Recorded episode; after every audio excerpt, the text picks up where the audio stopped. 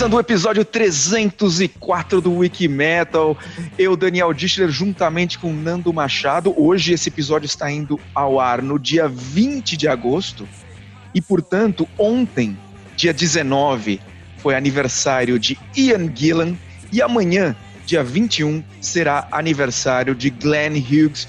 Um nasceu em 1945, o Gillan, o outro nasceu seis anos depois, em 1951, o Glenn Hughes. E por isso eu e Nando vamos comemorar e passear um pouquinho pela carreira desses dois brilhantes artistas, grandes representantes do tipo de som que a gente curte há tantos anos e que curiosamente tem linhas meio paralelas assim que foram sendo criadas ao longo da vida, né? Tipo as bandas que eles participaram, é, as carreiras solos, os outros projetos solo e, e, curiosamente meio que defasados por um pouquinho de tempo, né? Até esses, até esses seis anos aí de diferença no nascimento deles, talvez explique um pouco até essa essa sequência na vida deles que a gente vai passear aqui. Bem-vindo, Nando Machado.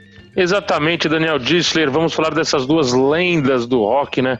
Ian Gillan, um dos maiores vocalistas da história do rock, e o Glenn Hughes, que além de vocalista também tocou baixo. É um baixista vocalista, um vocalista baixista em grandes bandas. É, o curioso é que eles têm muitas coisas em comum, apesar deles terem nascido, como você falou, com essa distância aí temporal de seis anos.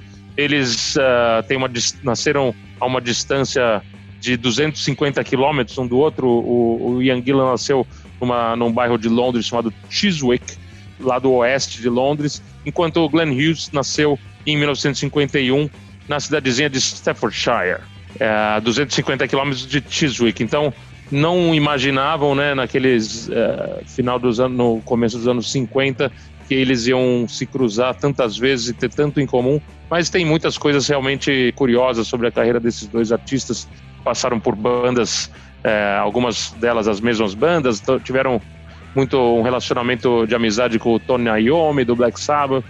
Tem muitas coisas legais que a gente vai falar durante esse episódio. Exato, exato. E acho que a primeira coisa que é, é um traço comum dos dois, talvez o que as pessoas mais relacionem, mais, mais famoso, é a participação de ambos no Deep Purple em épocas diferentes, né? Claro que cada um teve a sua a sua vida pré-Deep Purple, né, o, o, início da carreira, o Trapeze, né, no caso do, do Glenn Hughes, o Gillan também teve algumas bandas antes, mas o Gillan, quando entra no Deep Purple, ele grava naquela, nessa primeira passagem dele pro Deep Purple, antes dele sair, quatro discos lendários, né, ele fica no Deep Purple até 1972, e ele grava simplesmente Wind Rock, o Fireball, o Machine Head e o Who Do We Think We Are, que são lendas, né, são discos que entraram pro pro Olimpo. E aí ele sai do Deep Purple e alguns anos depois entra o Glenn Hughes, né? Exatamente, muita gente acha que o Ian Gillan foi o primeiro vocalista do Deep Purple, ele não foi, ele foi o segundo vocalista do Deep Purple. O Deep Purple teve alguns lançamentos anteriores, né, ao, ao In Rock, que é praticamente o primeiro disco de estúdio do Ian Gillan. Eles tiveram uma primeira formação que conhecida como MK1, que pouco conhece, fez pouco sucesso, né, com o Nick Simper nos, nos baixos e nos backing vocals e o Rod Evans na, nos vocais. O Ian Gillan, então, fez parte do que ficou conhecido como MK2 do Deep Purple e depois, logicamente, o MK3 já vem com David Coverdale nos vocais e o Glenn Hughes. Na verdade, o Glenn Hughes, ele ele foi meio que enganado ali para entrar no Deep Purple porque ele achou que quem ia ser o vocalista do Deep Purple era o Paul Rogers vocalista do Free, então ele ficou muito empolgado em, em, dividir os vocais com o Paul Rogers, porque ele era, na verdade, mais vocalista do que baixista, ele se considerava, né, mais vocalista do que baixista. Depois ficou sabendo que quem ia entrar no Deep Purple realmente foi o David Coverdale, e o resto é história, realmente... É, é lógico que o Paul Rogers é um grande vocalista, mas o, o Coverdale, o que ele fez no Deep Purple, realmente ficou para a história. E os dois juntos tinham uma química, né? É só você ouvir a música Burn que você vai entender a, aquele equilíbrio entre David Coverdale e Glenn Hughes, para mim, dois grandes vocalistas na mesma banda.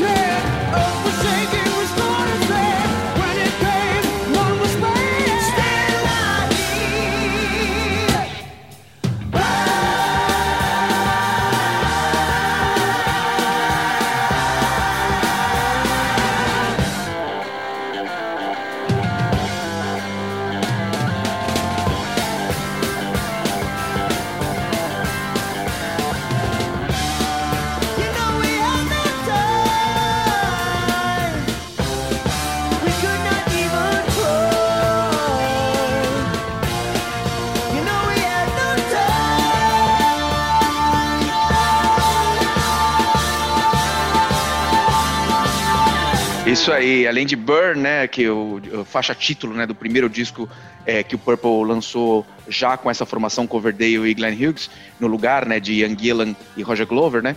Eles ainda lançaram nessa fase ainda o Stormbringer e o Come to Taste the Band, né, que são discos também maravilhosos. Então, uma fase muito prolífera do Deep Purple com duas formações bem distintas.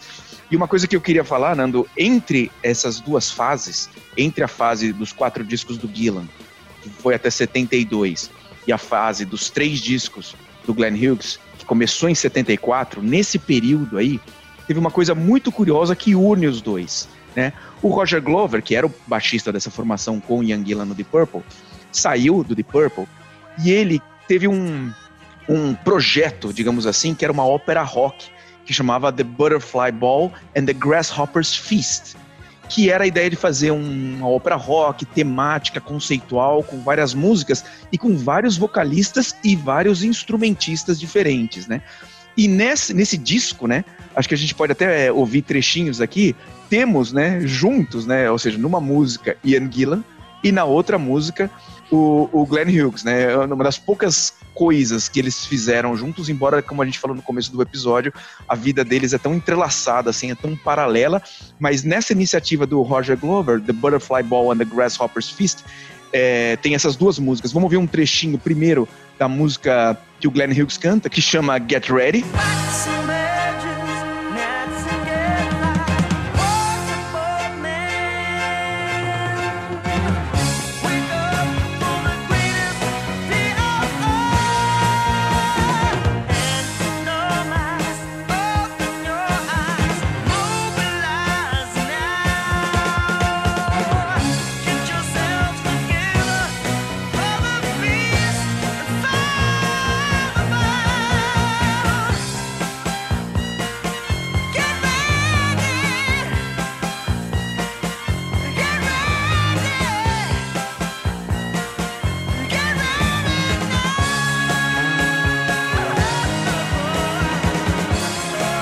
A outra música, que quem canta é o Ian Gillan, é, ela se chama Sir Maximus Mouse. Essa é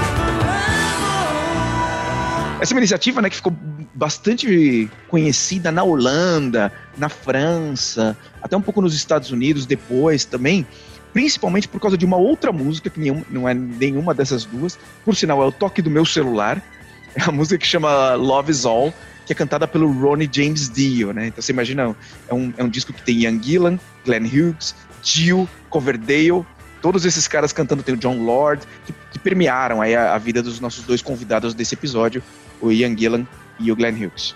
Olha, seria muito interessante se eles realmente estivessem aqui com a gente conversando, né? A gente já teve a oportunidade de entrevistar os dois.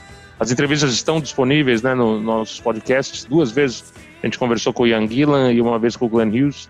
É, se você for pensar tudo que eles fizeram no Deep Purple, foi num período muito curto de tempo, né? O, o Ian Gillan lançou o primeiro disco praticamente é um, é um, disco com orquestra, então não, a gente não conta muito como um álbum ao, é, de estúdio do, do Deep Purple, que foi lançado em 69, que é o Concerto for Group and Orchestra, né? Isso aí. Aí, na década de 80, né, a, história parece que vai se repetir de novo, né? Ou seja, Ian Gillan é convidado para entrar no Black Sabbath, e aí ele lança, né, o Born Again, que é um disco muito legal, assim, que eu, na minha opinião, embora ele, ele, na época também foi bastante criticado tal, mas eu acho um disco muito bom, tem músicas muito legais. E três anos depois, o Glenn Hughes entra no Black Sabbath e lança o Seventh Star, né, com Tony Iommi. Exatamente, já, já era um Black Sabbath bem diferente, né? Já, eh, na verdade, era uma, acontecia uma pressão da gravadora, ia ser um disco, era para ser um disco solo do Tony Iommi, né? E aí a gravadora pressionou e, e fez com que o disco chamasse Black Sabbath featuring 전화 이어오면은.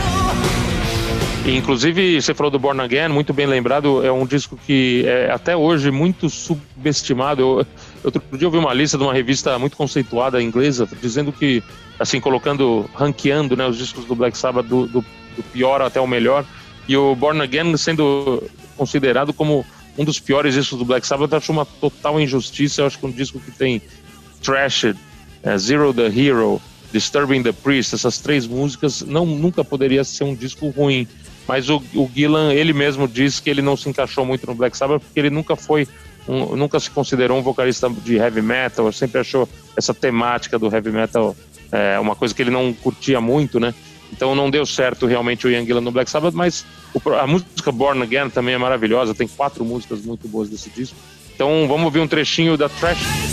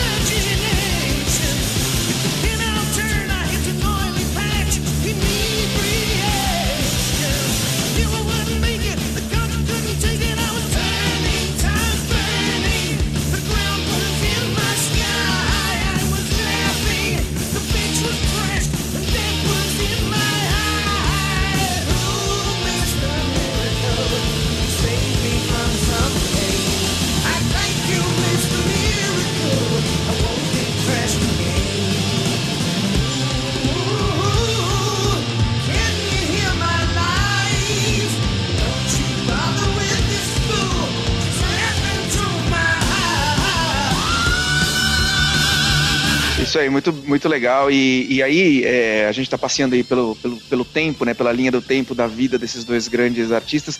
É, mais pro final da década de 80, né? O, o Glenn Hughes lança, entra no Fenômena, né? Que é uma banda já mais comercial, assim, né? nessa levada hard rock, para quem é mais antigo do, do, propaganda de Hollywood e tal, né? E o que hoje que é... conhecemos como AOR, é, que na época não existia isso. É, isso era mais, a gente conhecia mais como trilha sonora de propaganda de cigarro Hollywood. Né? isso aí, isso aí, né? E, e, e, tem uma das músicas do Fenômeno, que a gente até pode ouvir um trechinho, que ficou muito conhecida, né? Que era Did It All For Love.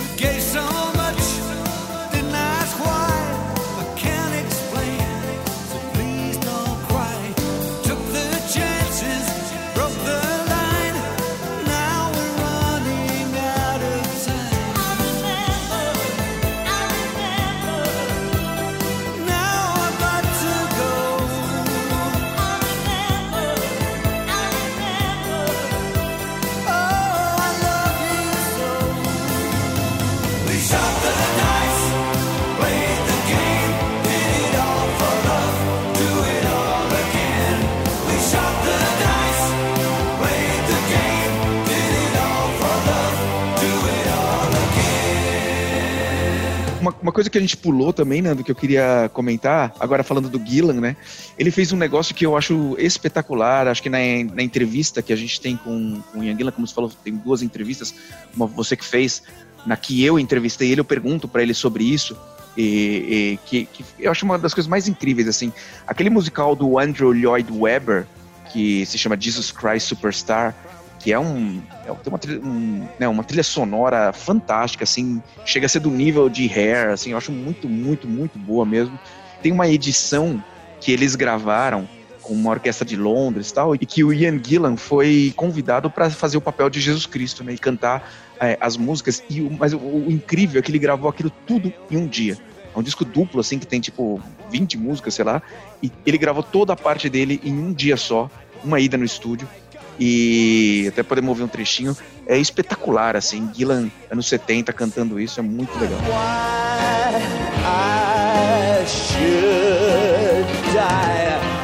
Would I be more noticed than I ever was before. Would the things I've said and done matter anymore? Have to know, I'd have to know my Lord. Have to know, I'd have to know my Lord. Have to see, I'd have to see my Lord. Have to see, I'd have to see my Lord. If I die, what will be my reward? If I die, what will be my reward? Have to know, have to know my Lord. Have to know, have to know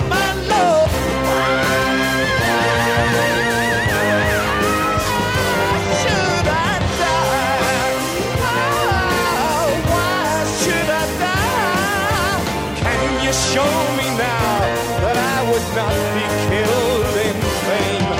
Show me just a little of your omnipresent brain. Show me there's a reason for your wanting me to die. You're far too keen on where and how and not so hot on where.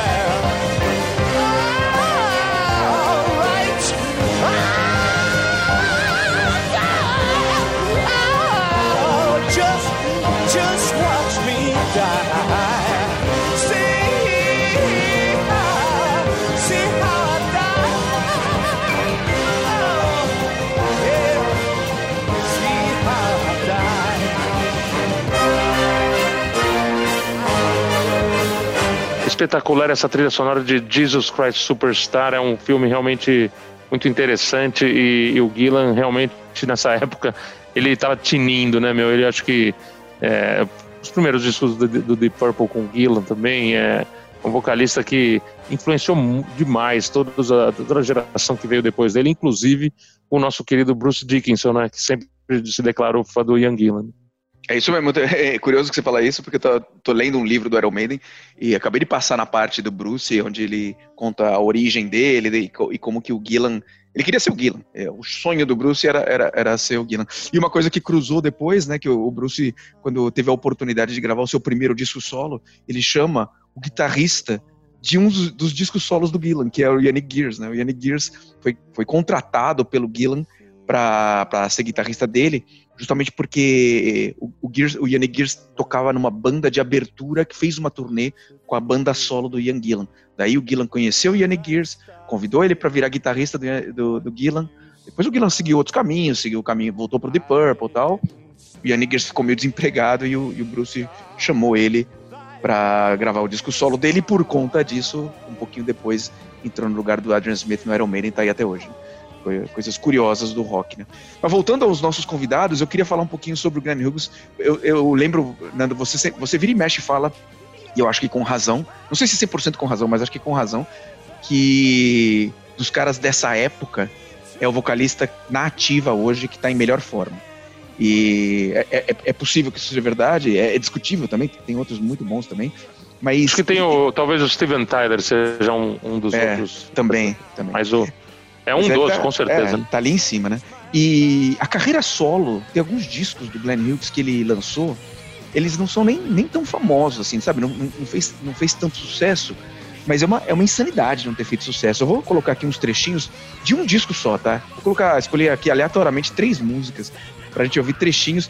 O disco, ele realmente não é famoso, chama Songs in the Key of Rock, é um disco solo do Glenn Hughes. E vamos ouvir é, três trechinhos. Uma música que, é, que eu acho bem, bem legal, bem meio quase que speed metal, assim, mais, mais rápida, que chama Standing on the Rock. Get out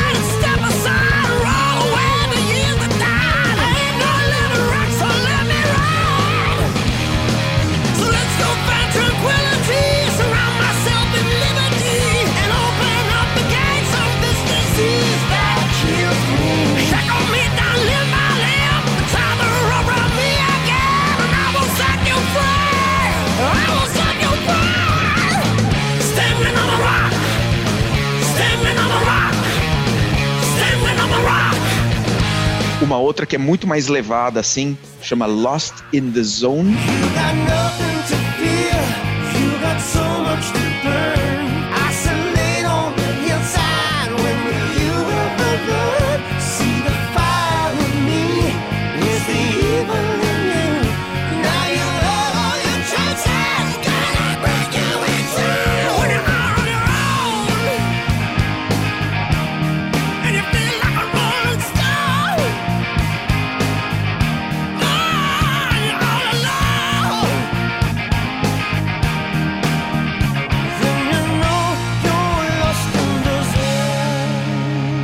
E essa terceira que eu escolhi aqui é uma homenagem a Bonzo, né? O baterista do, do Led Zeppelin, né? Imortal, que o Glenn Hughes faz. Dá uma olhada, assim, a pegada Led Zeppelin mesmo, meio Cashmere, assim, muito legal.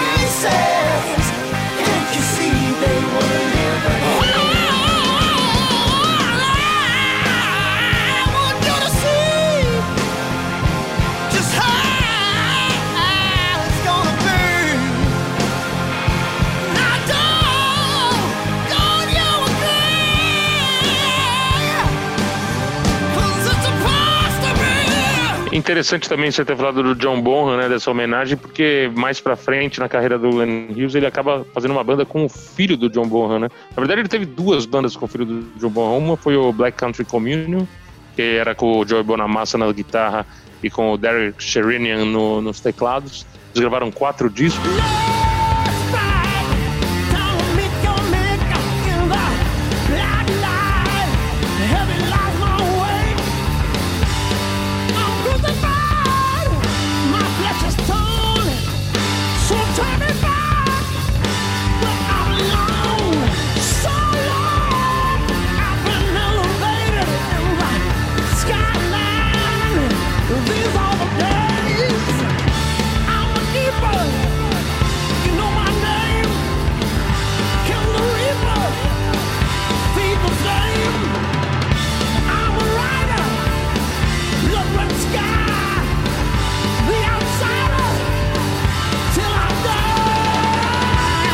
E outra foi o California Breed, né, que durou pouco tempo. E foi com. Era um trio, o Glenn Hughes, o Jason Bonham e o, e o guitarrista, que inclusive é o produtor do disco novo do Ozzy Osbourne, que é o Andrew Watt, né? Grande guitarrista. É, e aí a gente tá chegando mais perto, do- quer dizer, dá pra falar anos, né? Mas esse que- o episódio vai ficar muito longo. A gente tá chegando mais nos dias atuais, né? De um lado a gente tem é, o Gillan completamente reintegrado já há muito tempo no Deep Purple, lançando novos trabalhos, inclusive o Wush, né? Que é um- o último trabalho que saiu este ano. When I hear about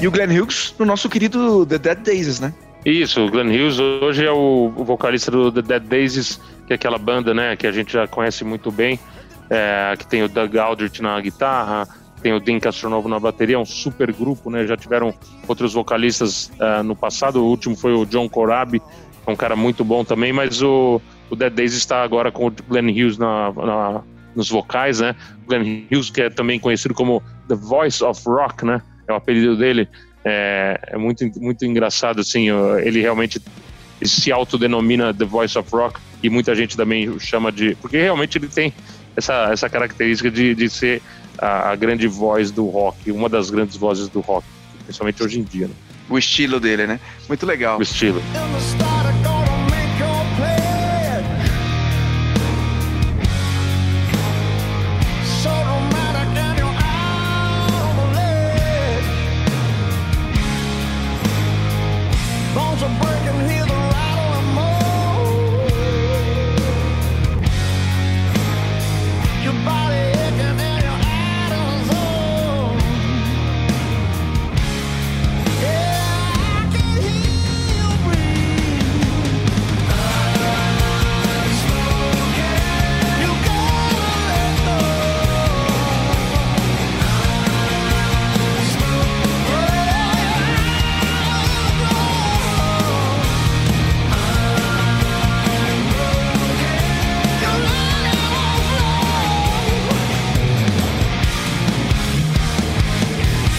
Eu acho que é isso, né, Nando? A gente passeou aí por, um, por vários estilos, vários sons, vários momentos da carreira desses dois brilhantes, né, artistas, Ian Gillan, Glenn Hughes, fazem parte da trilha sonora das nossas vidas. Acho que fizemos uma bela homenagem aqui aos aniversariantes, né? Ontem, 19 de agosto, Ian Gillan, e amanhã, 21 de agosto, Glenn Hughes. É isso? Exatamente. Aqui uma, um, um pequeno ranking entre os dois. O, o Ian Gillan gravou na vida uma curiosidade aqui: 21 álbuns de estúdio. E o Glenn Hughes gravou na vida 18 álbuns de estúdio, ou seja, eles estão muito próximos. O Glenn Hughes tem seis anos a menos do que o, do que o Ian Gillan, lembrando disso, né? É, hoje em dia, logicamente, Ian Gillan, é, o vocalista do Deep Purple, já é, voltou. Tem mais história no Deep Purple hoje em dia do que na primeira fase né, da, da banda, apesar do grande sucesso ter acontecido nos anos 70. E o Glenn Hughes aí com o Dead Days a gente torce muito para que a banda lance coisas novas, tem lançado né, coisas novas e, e que venha para o Brasil em breve. E os dois vocalistas realmente estão entre estão no, no panteão dos grandes nomes do rock and roll. Nos vemos daqui a duas semanas, Nando? Exatamente. Com mais um episódio inédito do podcast mais pesado do planeta, Wiki Fucking Metal. Got metal! Wiki Metal, Wiki Metal.